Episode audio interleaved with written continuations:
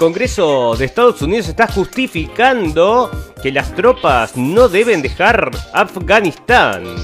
Bueno, el Senado estatal, controlado por los republicanos, ordena el recuento de 2,1 millones de votos y agita a quienes creen en el fraude electoral de Biden.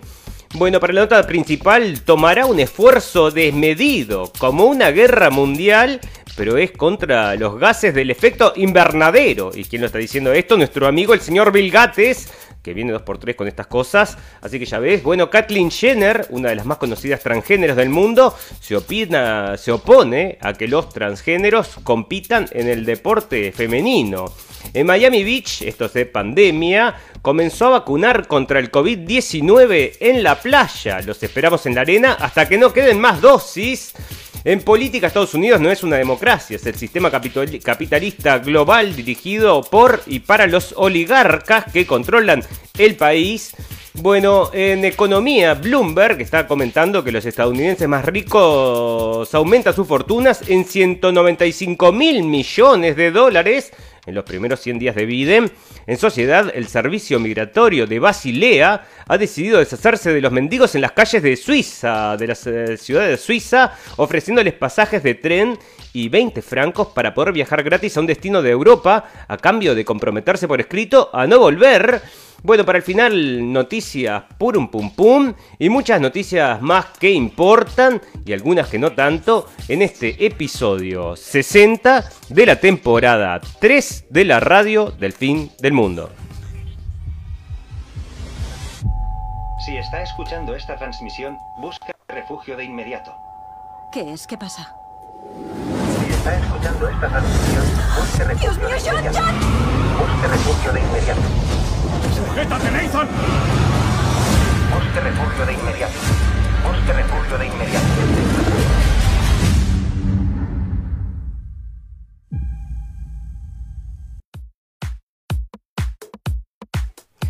Bienvenidos, escépticos y libres pensadores, gracias por estar ahí. Un nuevo capítulo de la radio del fin del mundo, llegando a ustedes este 3 de mayo del 2021. Bueno, para algunos todavía es 2 de mayo, pero acá en este lugar del mundo estamos comenzando entonces el 3 de mayo, el lunes. Son las 12 de la noche, así que bueno, estamos eh, legalmente podemos decir que estamos ya en lunes. Bueno, fantástico, maravilloso. Resulta que el presidente más popular de la historia de Estados Unidos, el más querido, el más amado, el más votado, bueno, el más votado parece que no, porque se alegan fraude, ¿no? Y vamos a estar hablando entonces del fraude este, que nosotros también creemos, le dicen su fraudulencia, le dicen al señor presidente de Estados Unidos. Bueno, pero voy a hablar de una cosa acá, porque resulta que dio una charla entonces en el Congreso este señor, y sacan en todas las encuestas que fue una de las, eh, bueno, que tiene una aprobación fantástica, maravillosa, y que es el hombre más querido del mundo, ¿no? Entonces acá te hacen, bueno, vos empezás a leer un poquito más abajo y te dicen que, bueno, supera ampliamente al señor Trump, ¿no? En todos los aspectos siempre están apuntando a eso. Bueno, pero acá cuando están diciendo que un 51%, entonces tuvo una positiva reacción al discurso de Biden y después siguen desarrollando esto y dicen que por ejemplo el señor eh, Obama había tenido 68% y 66% había tenido el señor Bush. Pero resulta que quien tiene 57%, o sea, superior a Biden, el señor Trump en el 2017. Así que vos fíjate que acá lo están pintando entonces como, bueno, la gesta del señor este que dio esta charla, donde es un radical él, ¿no? ¿Verdad? Y bueno, parece que fue muy aburrido y mucha gente no le siguió. Bueno, nosotros no creemos mucho en las encuestas, pero acá ni siquiera con estas trampas que creo que hacen. Bueno, resulta que ni ahí le puede ganar entonces al señor Trump que tiene 57 sobre 51%. Así que vos fijate, con toda la prensa, con toda, mm, bueno, toda la maquinaria de propaganda en contra del señor Trump y a favor del señor Biden y ni siquiera así entonces le está ganando en las encuestas. Así que vos fijate, pero resulta que se alega que se robaron los votos. Mucha gente dice que no, que es todo mentira, que es toda una teoría de la conspiración. Bueno, señores, nosotros ya habíamos anunciado en la radio del fin del mundo que esto iba a demorar un tiempo, ¿no? Que todos estos juicios que se están haciendo, entonces eh, van a seguir avanzando y acá, este, fíjate esto. Arizona no ha pasado la página. Casi seis meses después de las elecciones presidenciales de noviembre de 2020, el fantasma, el fantasma del fraude electoral sigue vivo. El presidente Joe Biden, Joe Biden, ha cumplido 100 días en la Casa Blanca, pero una decisión del Senado local ha dado oxígeno al republicano Donald Trump y a sus simpatizantes que afirman sin fundamento, sin fundamento, dice acá, eso lo agregan ellos, que el demócrata se hizo con el poder con trampas. Una auditoría a 2,1 millones de votos ofrece nuevas esperanzas a los sectores radicales, dicen, que siguen sin aceptar que el Estado eligiera a un demócrata para la presidencia. Bueno, el Estado, el Estado profundo, querrán decir acá. Así que vos fíjate, ¿no? Están haciendo, siguen entonces haciendo los recuentos de votos seis meses después de pasadas las elecciones. O sea que esto no está cerrado. Hay gente que sigue pensando entonces que acá hay algo raro, y bueno, y ahí está, y lo trae la prensa como la gran mentira de Trump. Sigue viva, bueno, la gran mentira de Trump, pero mucha gente no se está creyendo entonces que este hombre le haya ganado sin trampa. Y por eso lo llaman su fraudulencia. Bueno, fantástico, maravilloso. Pero hablando de todas estas cosas fantásticas del señor Biden, porque como dicen otros, ¿no? Como es de izquierda, es muy bueno, entonces va a traer la paz y el amor al mundo. Bueno, resulta que acá están informando de Zero Hedge que no se quieren retirar de Afganistán. Es algo que estábamos comentando entonces, lo había, mm, bueno, el señor Trump había decidido que se tenían que retirar las tropas y se siguió este camino entonces por parte del señor Biden y decidió que iba a ser el 11 de septiembre que iba a retirar las tropas de Estados Unidos de Afganistán. Pero hay gente que se opone y incluso hubieron ataques, ¿no? Justamente hubieron ataques contra las tropas, eh, bueno, explosiones y todo cosas que mm, justifican entonces que el ejército de Estados Unidos se mantenga en Afganistán. ¿Y quiénes son las personas entonces de acá que están abogando porque el ejército se quede? Hillary Clinton y Condoleezza Rice, entonces están pidiendo que él no se retiren porque si no podría provocar un caos. Bueno, por supuesto que un caos va a provocar entonces en las finanzas de todos estos que venden mm, armas. Así que ya ves. Bueno, fantástico, maravilloso. Resulta que el transgenderismo, bueno, es una cosa que ya lo tenemos, está en la sociedad ya impostado Así que ya ven, eh, Kathleen Jenner, la ex campeona olímpica y personalidad de reality TV que se ha postulado como gobernadora de California, declaró que se opone a que las niñas transgénero compitan con niñas en eventos deportivos escolares. Jenner, quien se hizo famosa en las Olimpiadas de 1976 y quien se reveló como mujer transgénero en 2015, afirmó el sábado un reportero de TMZ que se trata de ser justo. Por eso me opongo que los niños biológicos que son trans compitan en equipos de niñas. Es que no, no es justo y tenemos que proteger los deportes de las niñas en las escuelas. Bueno, así que vos fíjate, ¿no? Un poco de cordura tiene esta señora eh, que había sido entonces un ícono en Estados Unidos y después se transformó para convertirse en una ícona. Así que vos fíjate, está diciendo entonces que los transgéneros no deberían competir con las niñas. Y hay una cosa, una curiosidad que tengo, ¿no? Que se me ocurre a mí, ¿no?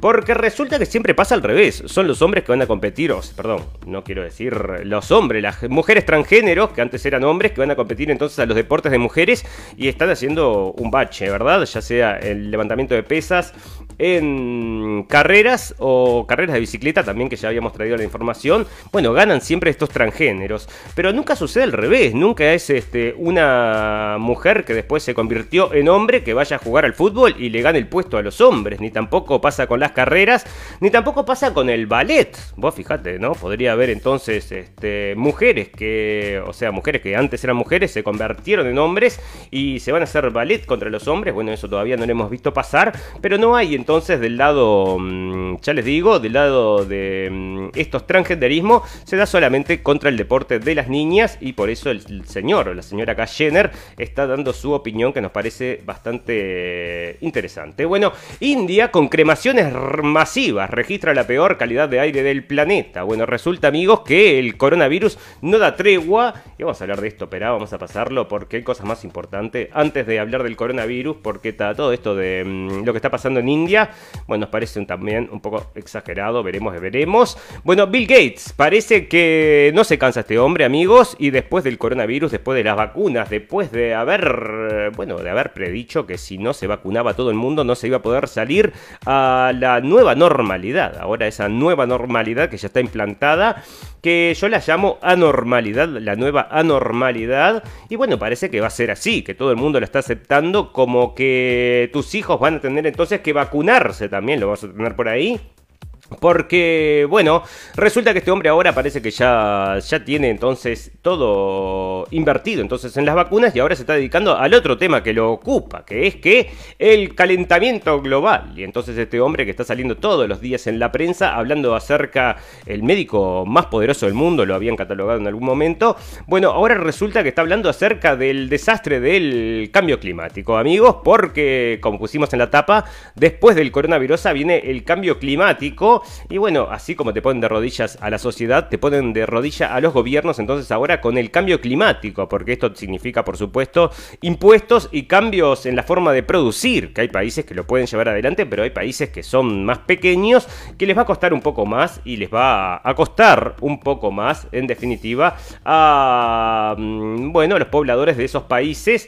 Bueno, parece que si la humanidad puede mm, eh, a ver, espera, porque está todo en inglés acá. Bueno, dice que va a tomar un, esfuerzo eh, que va a ser como una guerra, pero es contra los gases de infecto invernadero, le dijo Gates a Anderson Cooper.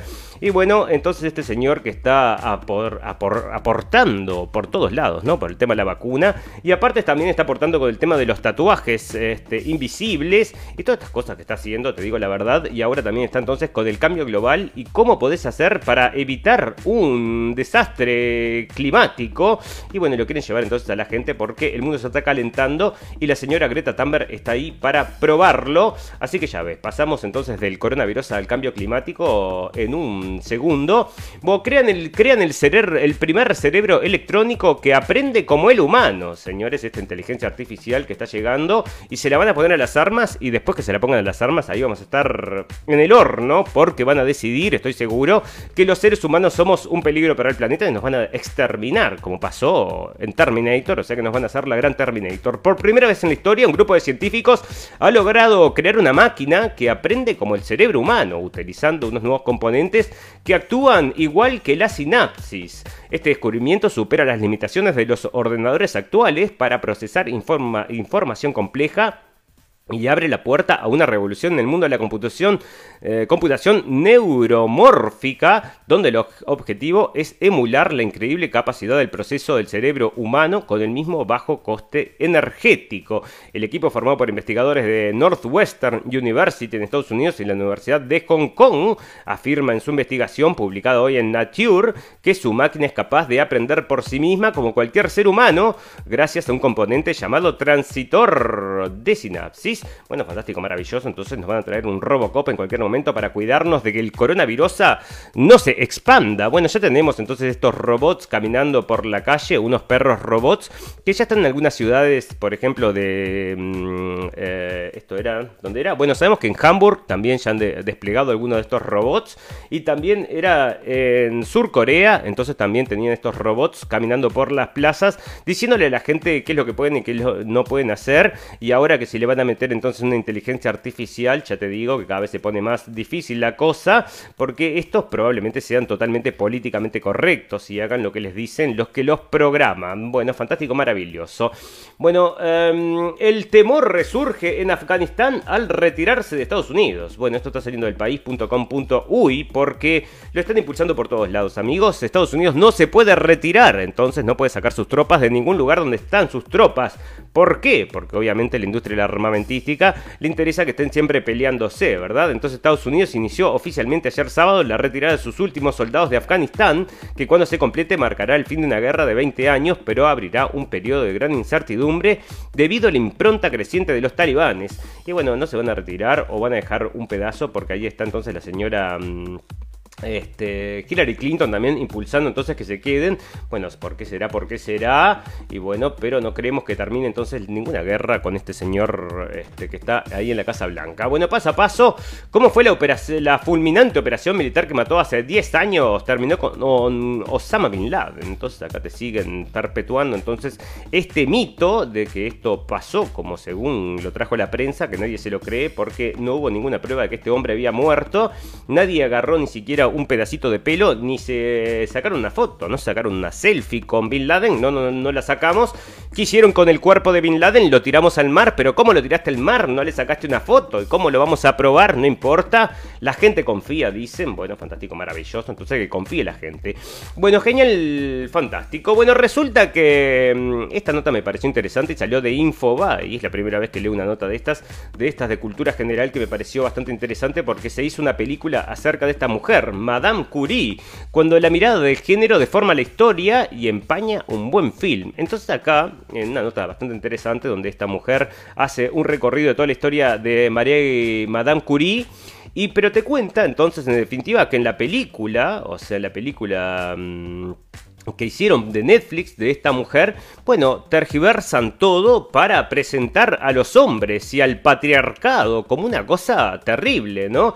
Como que las mujeres estaban luchando por su derecho. Y bueno, acá en este artículo lo que desarrolla esta mujer es que eh, Madame Curie, Marie Curie, bueno, estaba siendo, estaba totalmente ayudada por su suegro, le cuidaba a la hija, mirá acá dice el suegro de María, hacía de, niñero, el marido le ayudó muchas veces en sus trabajos, o sea, le sacan, le sacan crédito a los hombres y ella mismo en sus, en sus este, alocuciones cuando iba a recibir los premios, les agradecía a los maridos, al marido y a, a la gente que trabajaba con ella, y bueno, acá entonces la presentan como que hubiera sido una lucha del patriarcado, y por ¿Por qué les traigo esto, amigos? Porque particularmente esto es como nos manejan entonces la cabeza y la historia. Vos fíjate que cada vez que te presentan una película, que te presentan una serial, que te presentan algo de la historia, entonces te clavan en la mente lo que supuestamente pasó. Pero bueno, hay que tener en cuenta que hay intereses entonces que se mueven detrás y me refiero no solamente a este tema de mm, el tema este del género,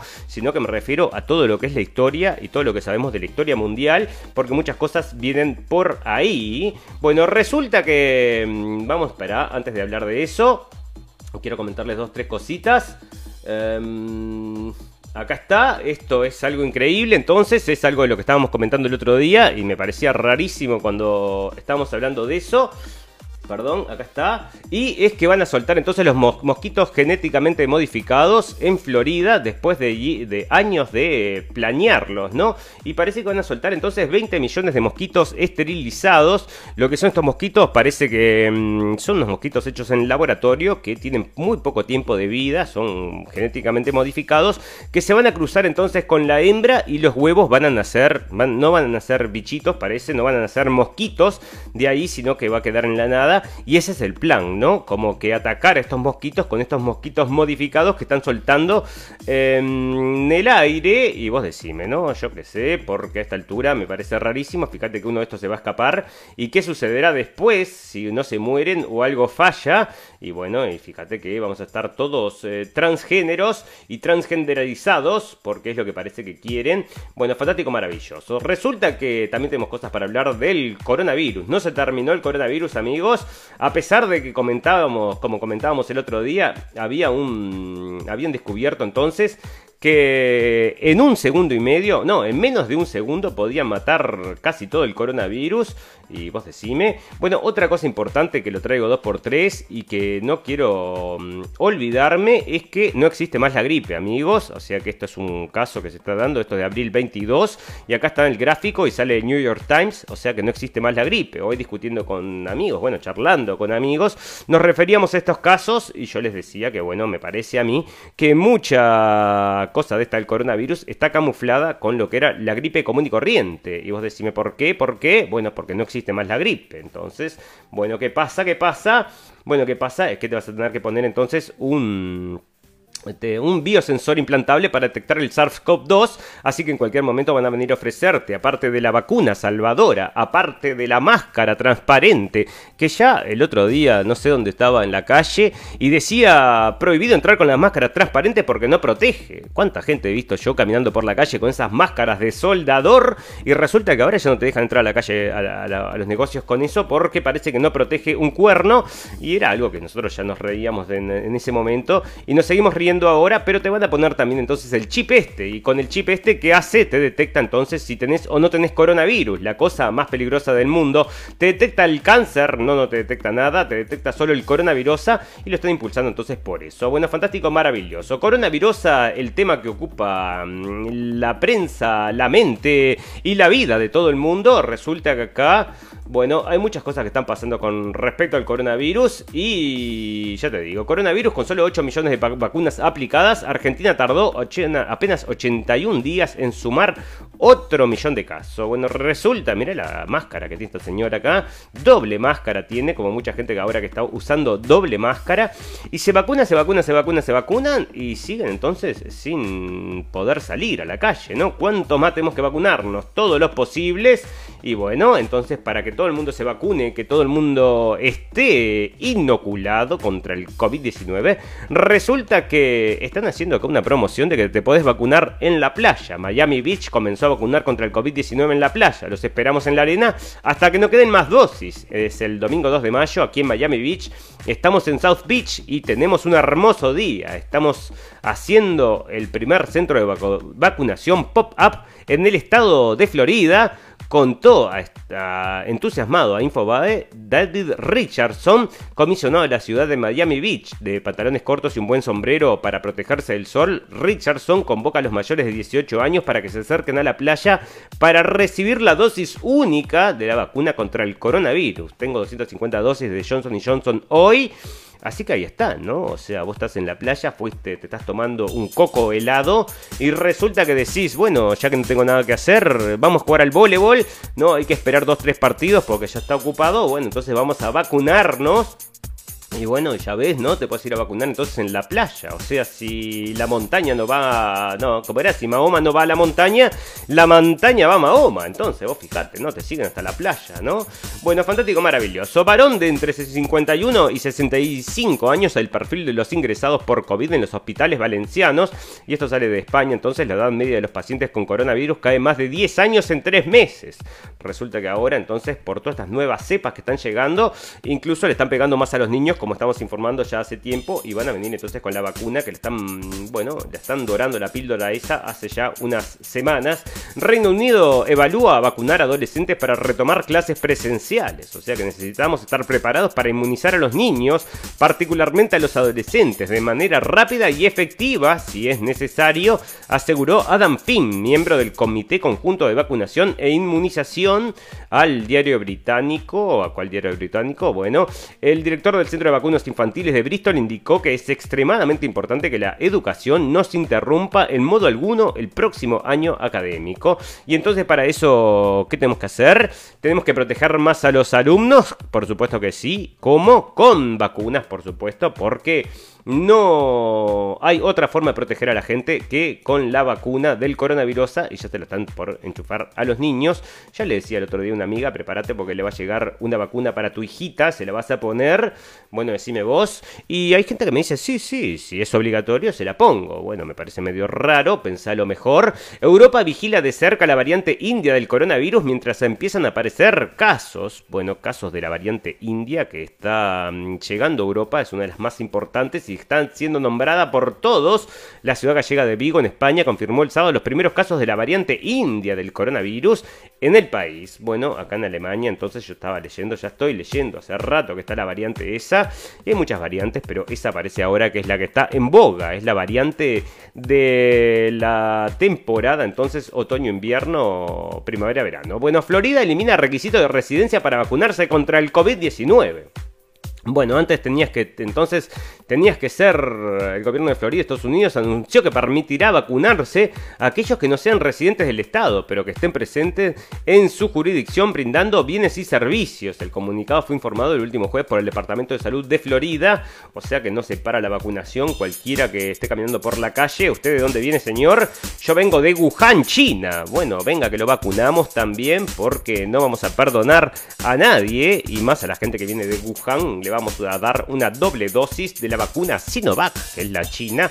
Bueno, a medida que el Reino Unido se acerca a lo que... Mm, Bueno, porque dicen que una vacunación avanzada y tras otra cuarentena, la economía repunta y caen los casos. Entonces, a medida que el Reino Unido se acerca a lo que con suerte será el final del confinamiento y el altísimo número de muertes por coronavirus, la economía británica se recupera rápidamente luego de una exitosa campaña de vacunación y de haber estado bajo un nivel muy estricto de restricciones durante casi cuatro meses.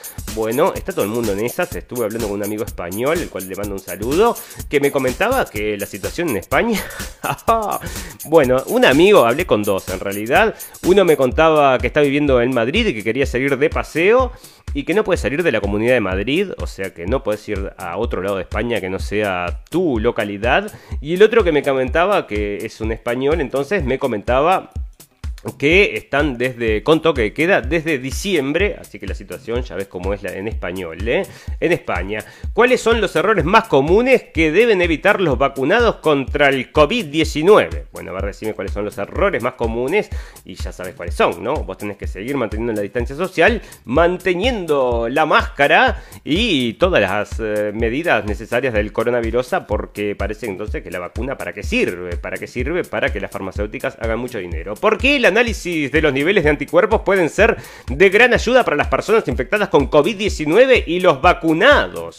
Bueno, resulta que el análisis de niveles de anticuerpos, esto es algo que se estaba hablando ya hace bastante tiempo y era, para ver si lo tengo por acá, porque está saliendo también los antígenos. Recomienda los test de antígenos como primera opción para detectar casos de COVID. A principios de enero había establecido que los test antigénicos eran una alternativa diagnóstica, pero cambió de estrategia y en la ordenanza bueno, porque después se pasó al test PCR, ¿no? Podrían haber tenido esta metodología para hacer los test y no, dijeron que el gold estándar era entonces el PCR. Bueno, el gold estándar es como mm, el estándar de oro, ¿verdad? Y bueno, ya sabemos que el que tiene el oro pone el estándar, así que vos decime, bueno, marihuana, cerveza y otros premios. Decime vos a ver con qué te llamo y yo te diré con qué te pincho. ¿Cómo convencer a, a quienes no quieren la vacuna en Estados Unidos. Marihuana, cervezas, pochoclo, tarjetas de regalo, videojuegos, descuentos en restaurantes, recompensas en efectivos de hasta 500 dólares y regalos de todo tipo. Todo vale para convencer a los escépticos que se niegan a aplicarse la vacuna contra el coronavirus en Estados Unidos. Bueno, te voy a decir una cosa, ¿no? Si estás vacunado y no te estás eh, cobrando todas estas cosas, 500 euros y cervezas, marihuana, pochoclo, tarjeta de regalo, videojuegos, todo te dan entonces si estás vacunado. Bueno, cuando la limón es grande, hasta el santo desconfía, decime vos. A ver si la cultura popular no sabe algo de esto. Bueno, el gobierno ruso, no, el gobierno juega, no, esto no es. Es más caro tener COVID que vacunarse en Estados Unidos. Gasté 42 mil pesos, dice un mexicano. Roberto Acevedo, un México de 38 años, originario de Monterrey, Nuevo León, tuvo claro después de padecer COVID-19 junto a su esposa que contraer la enfermedad en México puede tener un costo mayor que el de viajar a Estados Unidos y vacunarse. O sea que esto te lo están empujando como sea, ¿no? La gente, mm, como lo dijo Bill Gates, ¿eh? estaba viendo un documental hoy, un extracto del documental, cortito. Este, y este hombre estaba diciendo, sí, que efectivamente, hasta que no esté la gran mayoría de la población vacunada, no se puede volver a la nueva normalidad. ¿Y quién lo decidió? Lo decidí yo, que soy el dueño de las fábricas de vacunas. Así que fantástico, maravilloso vigilada por científicos sin barbijo ni distanciamiento ni distanciamiento. El experimento con cerca de 3.000 personas en un boliche de Inglaterra. Resulta que esto se lo estábamos contando el otro día, que nos parecía bastante interesante, porque estaba incluso uno de nuestros, bueno, estaba Fatboy Slim, creo que iba a tocar, o uno de estos. Bueno, unas 3.000 personas sin tapabocas colmaron este viernes un boliche en la ciudad inglesa de Liverpool con la autorización de las localidades, que permitieron que el evento como prueba piloto para organizar eh, la futura reapertura de los locales bailables. Los, los asistentes debieron haber dado negativo en un test de antígenos del coronavirus en las 24 horas previas a la fiesta del Club Circus. Además de eliminar la obligatoriedad de usar barbijo, dentro del lugar tampoco se respetó el distanciamiento social. Bueno, entonces, pero como, como leíamos el otro día, entonces tenés que presentar un test, te hacen un test para entrar y un test cuando te vas. O sea que te hacen dos test el mismo día, dos test de estos PCRs y mucha gente entonces está diciendo mm, que desconfío, desconfío, ¿no? Bueno, resulta que encontré una página entonces que habla justamente acerca de estas cosas y se llama No me vacuno. Y esto, espera que lo tenemos en español, que lo está cargando. Pero bueno, entonces esta página entonces era un recorrido de los argumentos de por cuál tendrías que cuidar tu cuerpo contra los intereses de las farmacéuticas, que todos sabemos que nos quieren mucho y nos quieren sanos. Bueno, no carga, pero ahí está entonces, em, es el sitio este que se llama No Shop for Me. Y tiene, bueno, tiene acá una cantidad de argumentos que si te interesan, entonces están todos acá para que los leas y no son teoría de la conspiración, sino que son argumentos. Bueno, parece que la Generalitat de España está dejando... Mm, obliga a que los guardias civiles se tengan que vacunar. O sea que si no te querías vacunar y sos un guardia civil, marchaste al espiedo. Bueno, otra famosa que se contagió con coronavirus y dice, agradezco que mis hijos no hayan ido a la escuela. Esta es Florencia Peña. Quiero contarles que tanto mis hijos como yo somos positivos de COVID. Fue el mensaje que publicó Florencia Peña, es una famosa de Argentina, en su Twitter para anunciar que contrajo coronavirus. Luego sumó, vuelvo, vuelvo a reafirmar lo que digo desde el primer día esta guerra invisible nos toca atravesarla con absoluta conciencia de que el esfuerzo debe ser colectivo y que los niños no están exentos. O sea que bueno, ahí está la señora que es actriz o es bióloga o qué es. ¿Por qué se pueden opinar? Bueno, porque que estos que bueno le dan espacio porque todos quieren encierros y más encierros. Bueno, fantástico, maravilloso. Resulta que si no te querés vacunar, acá los hospitales y las escuelas y las universidades también están exigiendo para, las para mm, que entren entonces que te vacunes. Así que ya ves, a pesar de que crece el número de estadounidenses que no se aplican la segunda dosis de la vacuna contra el COVID-19, un número cada vez mayor de estadounidenses no está recibiendo su segunda dosis programada de la vacuna anti-COVID-19, según datos preliminares de los Centros para el Control y la Prevención de Enfermedades de Estados Unidos. Los datos muestran que en abril alrededor del 8% de los estadounidenses se saltaron la segunda inyección necesaria para considerar completa la inmunización frente al 3,4% de marzo.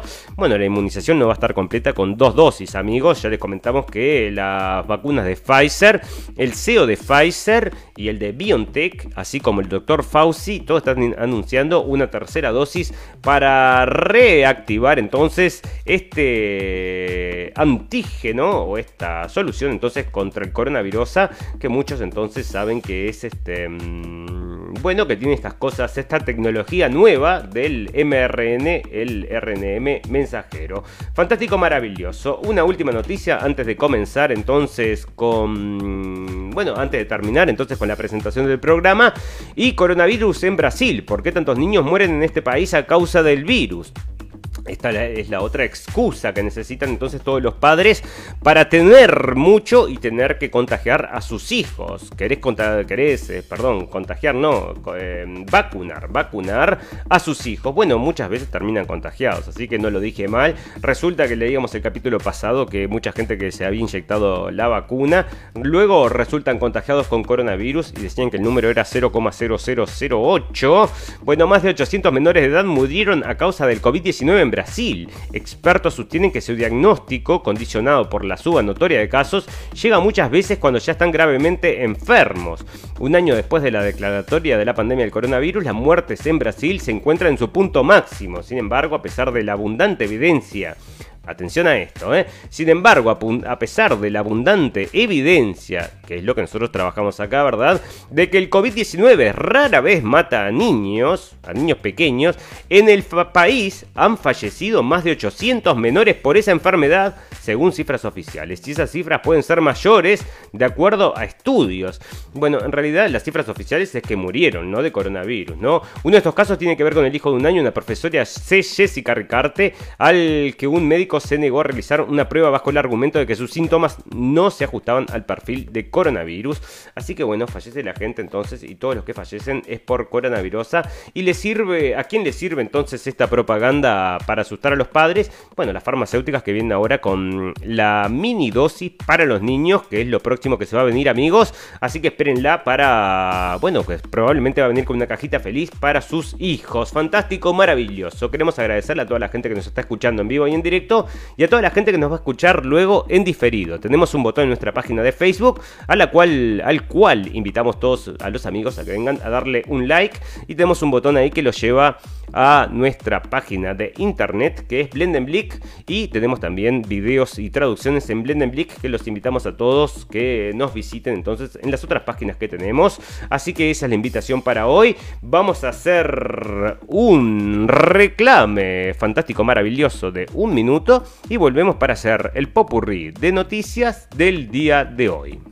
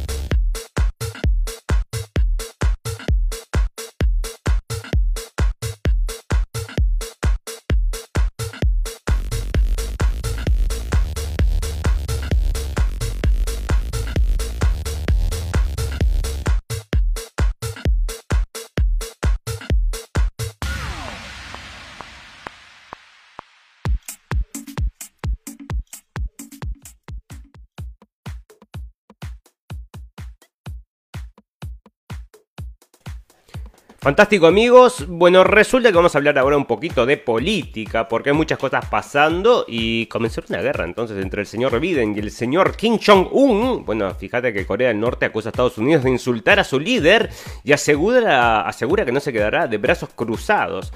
Resulta que se están peleando entonces el reciente discurso del presidente de Estados Unidos y la revisión de las políticas del país, así como los comentarios de la administración de Joe Biden sobre los derechos humanos, ponen en evidencia que Washington tiene la intención de mantener una política hostil hacia Corea del Norte, declararon este domingo desde el Ministerio de Exteriores del país asiático. Un portavoz ministerial acusó a Estados Unidos de insultar la dignidad del líder supremo de Corea del Norte, Kim Jong-un, con sus críticas sobre la situación de los derechos humanos en la nación y aseveró que Pyongyang no lo dejará sin respuesta, recoge sus declaraciones la agencia telegráfica central de Corea. Así que bueno, este, veremos entonces una guerra nuclear, entonces como se está esperando, y la guerra del juicio final, veremos, veremos.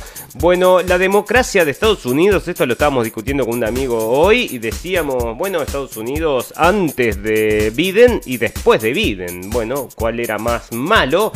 Y bueno, acá están, lo están diciendo negro sobre blanco, lo trae la gente de Press TV y dice que Estados Unidos no es una democracia, es un... para que lo tengo por acá, es un sistema capitalista globalista Em, em, manejado por y para los oligarcas. Y me parece que es la mejor descripción que he escuchado acerca de esta situación política. Y ahí la tenés. Entonces, traída por los enemigos de Estados Unidos, que son la gente de Press TV.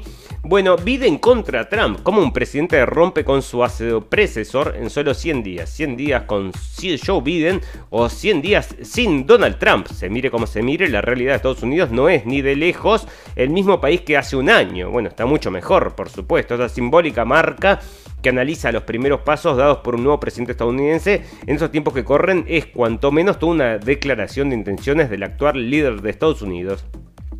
Las encuestas y todo lo que está saliendo acá en la prensa de Estados Unidos, acá no, allá en la prensa de Estados Unidos, pero poco menos que le ponen como que fuera el ídolo de las multitudes, pero no es así, ¿no? Porque si vos te vas a recorrer cualquiera de las de estas alocuciones que este hombre da, y lo buscas en YouTube. Andate nomás a la página de la Casa Blanca. Hay una página oficial de la Casa Blanca donde ahí están los videos del señor Biden. Y fíjate a ver qué es lo que opina la gente. Fíjate a ver qué es lo que escribe la gente.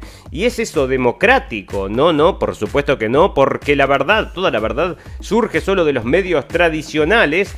Estos nuevos medios, estos medios tradicionales que, bueno, me parece a mí que están muriendo de a poquito.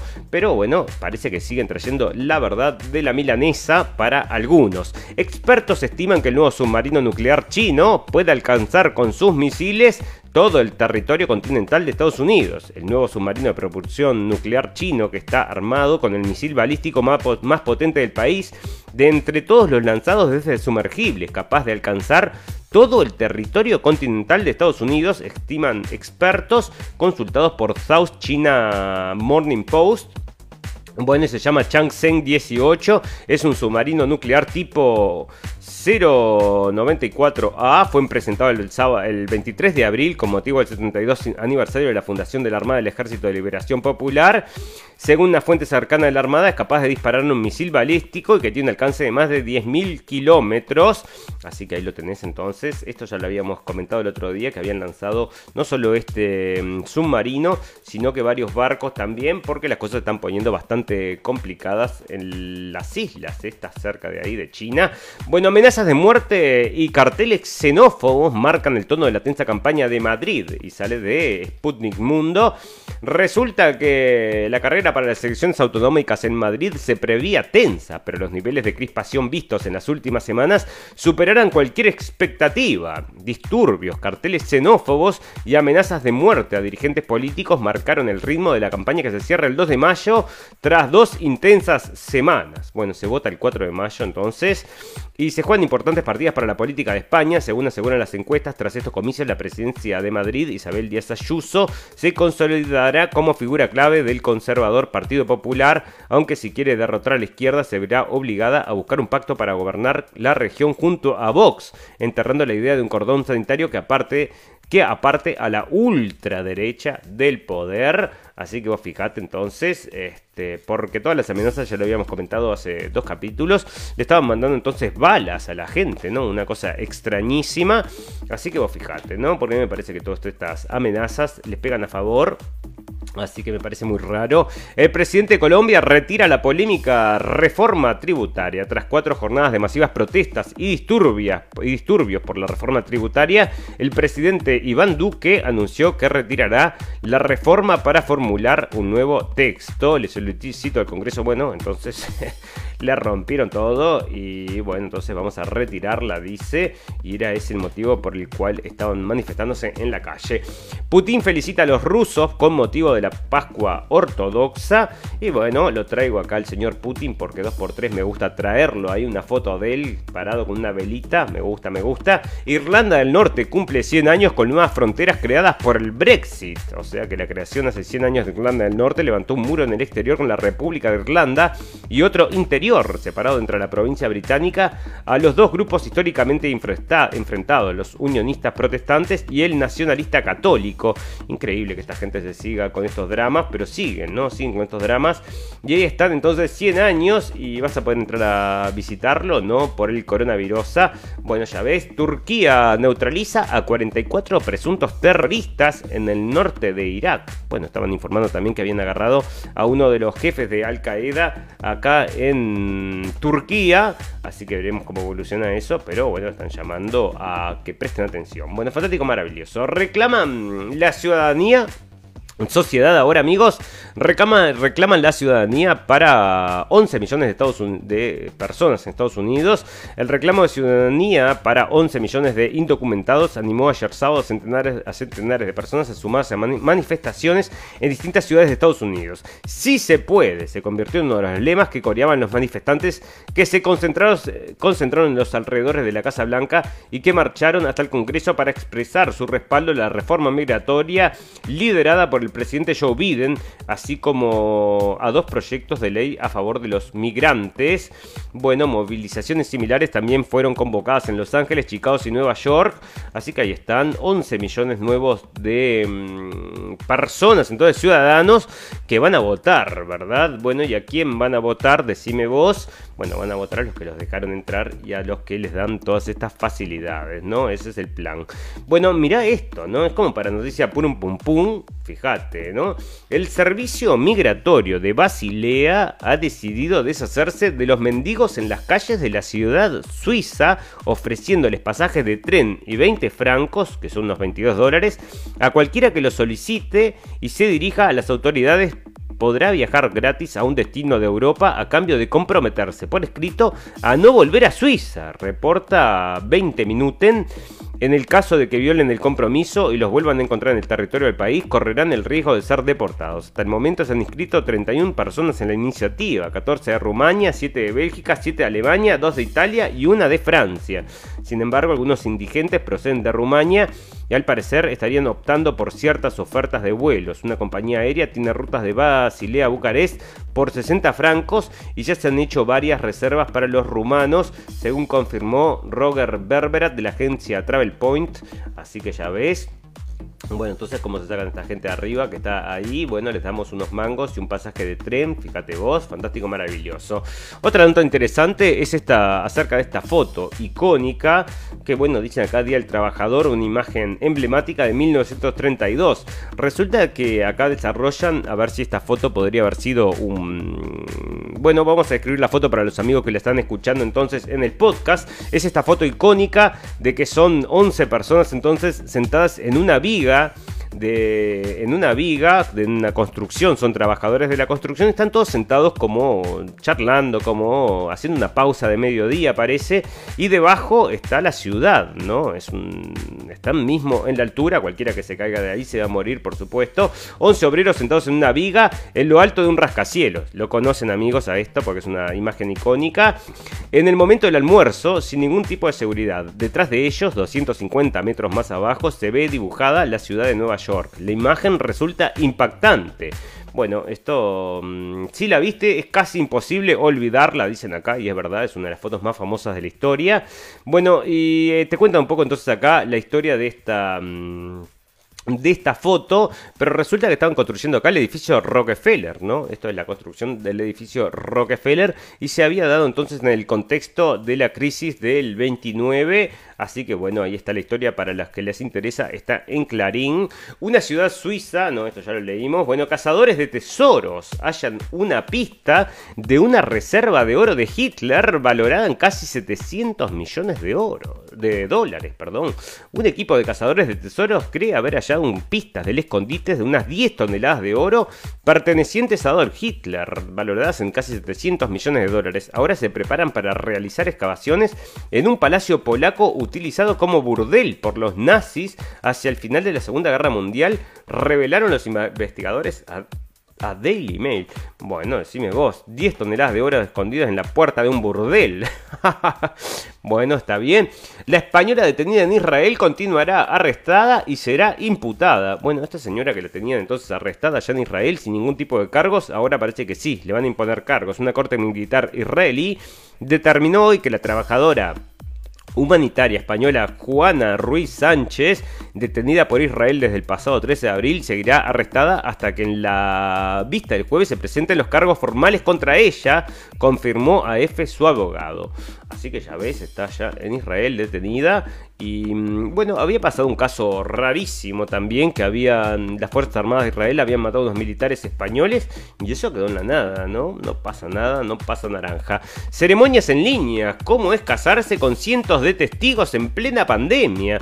Bueno, resulta amigos que les voy a contar una anécdota personal. Yo sí fui testigo de un velorio a distancia, ¿no? O sea, en esta época de pandemia falleció una persona, una conocida, bueno, y resulta que sí, que el velorio era a distancia y te mostraban con una, o sea, vos te sentabas enfrente de la pantalla y bueno, ocurría ahí entonces el velorio, una cosa, bueno, media rara, incluso este velorio, el velorio que se, que se había hecho, ese que yo vi, era desde África, o sea que vos fijate, las fiestas ilegales no cesan en España pese a la prohibición por el COVID-19. Bueno, ¿por qué? ¿Por qué? Porque a nadie le importa. Las fiestas ilegales no cesan en España pese a las prohibiciones para frenar la pandemia por el COVID-19, con cientos de desalojados por la policía este fin de semana en celebraciones que incumplían las restricciones. Unas 1.200 personas fueron desalojadas a la pasada noche de fiestas ilegales en locales cerrados y en las calles de Barcelona, informaron este domingo a F fuentes de la Guardia Urbana de la ciudad. Ahora, yo me pregunto, ¿no? Están todo el tiempo mm, desarmando estas fiestas, fiestas ilegales, y toda esa gente no está toda contagiada, muriendo por la calle, no llegaron a sus casas o se murieron en el camino por el coronavirus, ¿no? Esa es mi pregunta, parece que sí que llegaron, porque si no, lo informarían.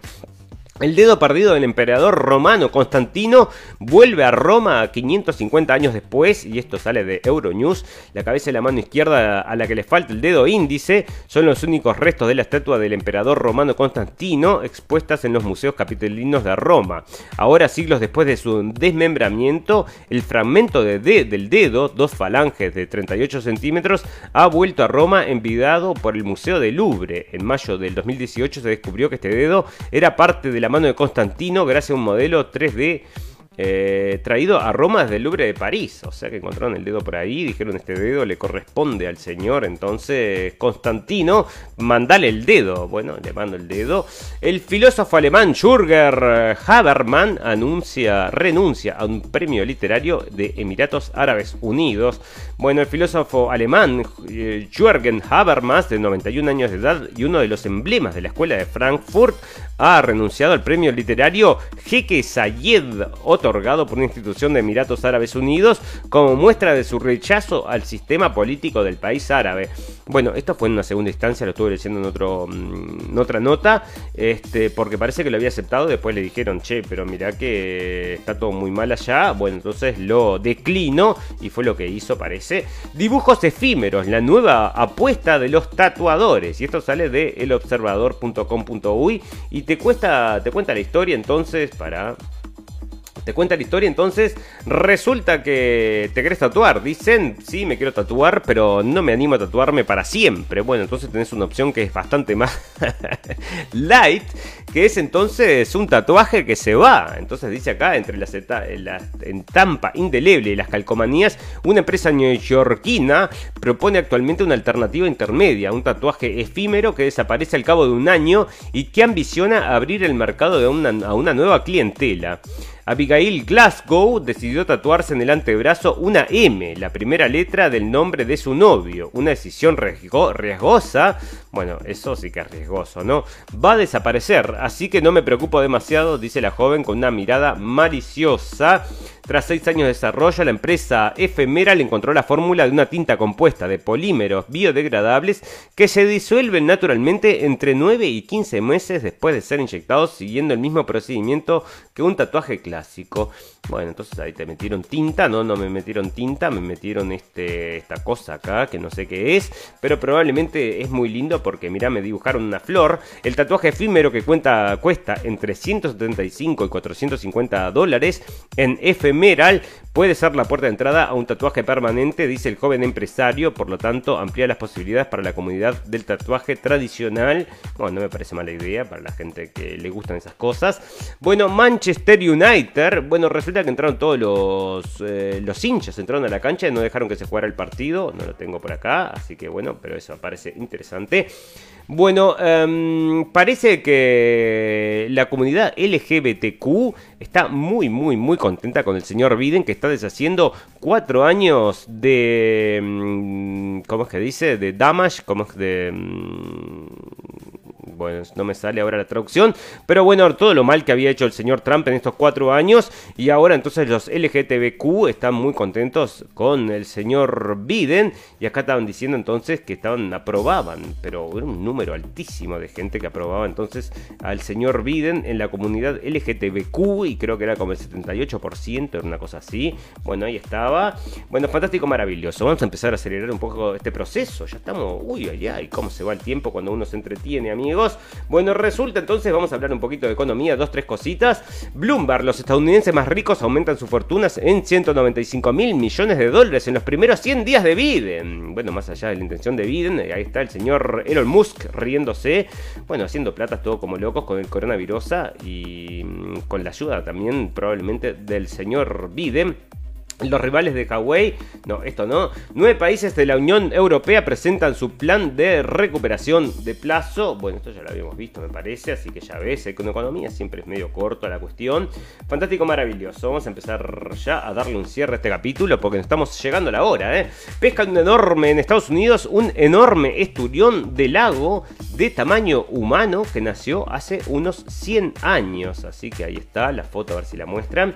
Es una foto de un esturión enorme de 100 años. Los especialistas del Servicio de Pesca y Vida Silvestre de Estados Unidos realizaron la captura y tras tomar unas fotos del espécimen, lo etiquetaron con un chip y lo soltaron de vuelta al agua. Bueno, fantástico, maravilloso. ¿Cuánto dura un día en Venus? Esto es naturaleza y tecnología, amigos, así que ya ven. ¿Cuánto dura un día en Venus? Los científicos ya tienen la respuesta exacta. Un equipo de investigadores dirigido, vos fíjate en lo que ponen la plata y el tiempo, ¿no? Un equipo de investigadores dirigido por la Universidad de California de Los Ángeles ha determinado la duración exacta de un día en Venus, la inclinación de su eje y el tamaño de su núcleo gracias a los rebotes del radar ejercido sobre la superficie del planeta durante los últimos 15 años. Los resultados fueron publicados el jueves en la, la revista Nature Astronomy. Las nuevas mediciones de radar muestran que un día promedio de Venus dura 243,026 días terrestres, lo que equivale aproximadamente a dos tercios de un año terrestre. La velocidad de rotación de este planeta siempre está cambiando, lo que quiere decir perdón, lo que quiere decir que un valor medido de, de, una vez será un poco mayor o menor con un valor anterior. El equipo estimó la duración de un día a partir de cada una de las mediciones individuales y observaron diferencias de al menos 20 minutos. Bueno, dura un montón, entonces ahí sí te vas para Venus y vas a vivir mucho, mucho más tiempo, entonces, fantástico, maravilloso. Tecnología láser revela detalles de una sofisticada civilización maya en Yucatán. Un grupo de científicos ha descubierto con ayuda de una moderna tecnología láser los restos de una sofisticada civilización de los antiguos mayas en el norte de la península de Península de Yucatán. El estudio publicado esta semana en PL Plus One reveló varios tipos de estructuras en la región montañosa conocida como Pubuk, incluidos reservorios artificiales, más de 1200 hornos, terrazas para la agricultura y casi 80.000 plataformas donde se construyeron las casas. Fíjate vos, ¿no? Además, el escaneo láser demostró que los antiguos mayas extranjeron la roca en la zona, recoge Life Science. Fantástico, maravilloso, mira vos. Bueno, cuatro astronautas regresan de la estación espacial en una cápsula privada de SpaceX y están volviendo entonces con la. Esta es la nave de Elon Musk. Resulta que cuatro astronautas han regresado este domingo de la Estación Espacial Internacional a bordo de la cápsula Resiliencia, desarrollada por la empresa de transporte espacial SpaceX, fundada por el magnate sudafricano nacionalizado estadounidense Elon Musk. La tripulación ha amerizado en el Golfo de México en un retorno nocturno que no se producía desde la vuelta de los componentes de la misión Apolo 8 el 27 de diciembre de 1968, según ha destacado la NASA en un comunicado. O sea que la NASA no lo lograba y llegó Elon Musk y lo logró. Vos fijate entonces, ahí está. Y están diciendo que ahora sí se van a hacer posibles que se vayan a vivir a Marte. En cualquier momento nos van a mandar a todos a vivir a, Marte. Bueno, fantástico, maravilloso. Vamos a terminar con las noticias pum pum pum, noticias del final, porque estamos ya a cuatro minutos. ¿Cómo pasó el tiempo? Pasó rápido, mucha cosa para hablar. Descubren una maleta con 185 tortugas en el aeropuerto de Galápagos. Representantes del aeropuerto y del Parque Nacional de Galápagos detectaron una maleta, unos 185 ejemplares de tortugas para ser sacados del archipiélago hacia el territorio continental ecuatoriano ecuatoriano, informó el domingo la autoridad ambiental. En el aeropuerto de Baltra se detectaron 185 tortugas neonatos en una maleta que se trasladaba al Ecuador continental. Y esto me hace acordar la noticia por un pum que leíamos la semana pasada de un hombre que estaba entrando a Estados Unidos. 25 29 canarios eran, bueno, todos puestos ahí adentro de unos tubitos y pegados en las piernas y adentro de su saco, ¿no? O sea que están, bueno, ya ves, se llevan entonces los animalitos. Bueno, este, esto es una cosa, es pum pum pum pum pum, ¿no? Resulta que el presidente de Inglaterra, el primer ministro, que es Johnson, resulta que según está saliendo acá en la prensa, le había pedido a un contribuyente que le pague la niñera de su hija. O sea que ahí se están quejando entonces, dice que después recibieron una, carta, una carta este, quejándose de este pedido que el hombre había pedido que le pagaran la niñera. Vos fijate, está medio loco, pero así son los políticos. Bueno, fantástico, maravilloso. Vamos a terminar este capítulo de hoy con... Bueno, tengo dos cositas, tres cositas acá, pero vos fijate, Rusia tiene una vacuna contra el coronavirus para animales y Argentina la quiere.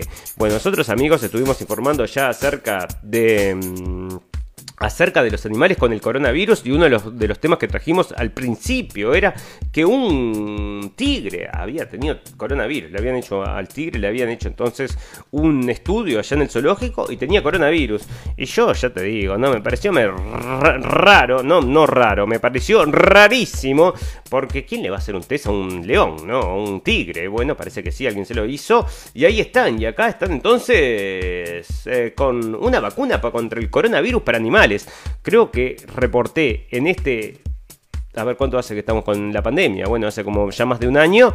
Bueno, en, todo esto de la pandemia he reportado una vez que hubo un caso de un animal contagiado con coronavirus que ya me pareció rarísimo, pero acá igual se desarrolló ya una vacuna y Argentina quiere la vacuna entonces para vacunar a los animales. Bueno, no te da con las embarazadas, no te da con los niños. Bueno, ahora queremos también vacunar a los animales. Bueno, vacuna a los árboles, vacuna a las piedras, vacunalos a todos, porque nadie está libre entonces de esta pandemia terrible que nos está mm, acosando. Bueno, vamos a saludar a todos los amigos que nos están Hablando acá Juan Pérez, a Nancy, así que les agradecemos a todos que estén ahí escuchando el programa y a todos los amigos que nos están escuchando en vivo y en directo y a todos los amigos que nos van a escuchar luego en diferido. Tenemos un botón en nuestra página de Facebook para que llegue a nuestra página de internet. Y ya tenemos que darle un cierre a este programa. Si no se nos va, se nos va, se nos va. Así que ustedes saben, amigos, que todas las cosas buenas tienen un final, pero todas las cosas malas también. Volvemos cada. Volvemos en 48 horas. Lo hacemos alrededor de las 23 horas de Berlín. Solo nos resta desearles salud y felicidad. Y recordarles que lo escucharon primero en la radio del fin del mundo. Hasta dentro de dos días, amigos. Chau, chau, chau, chau.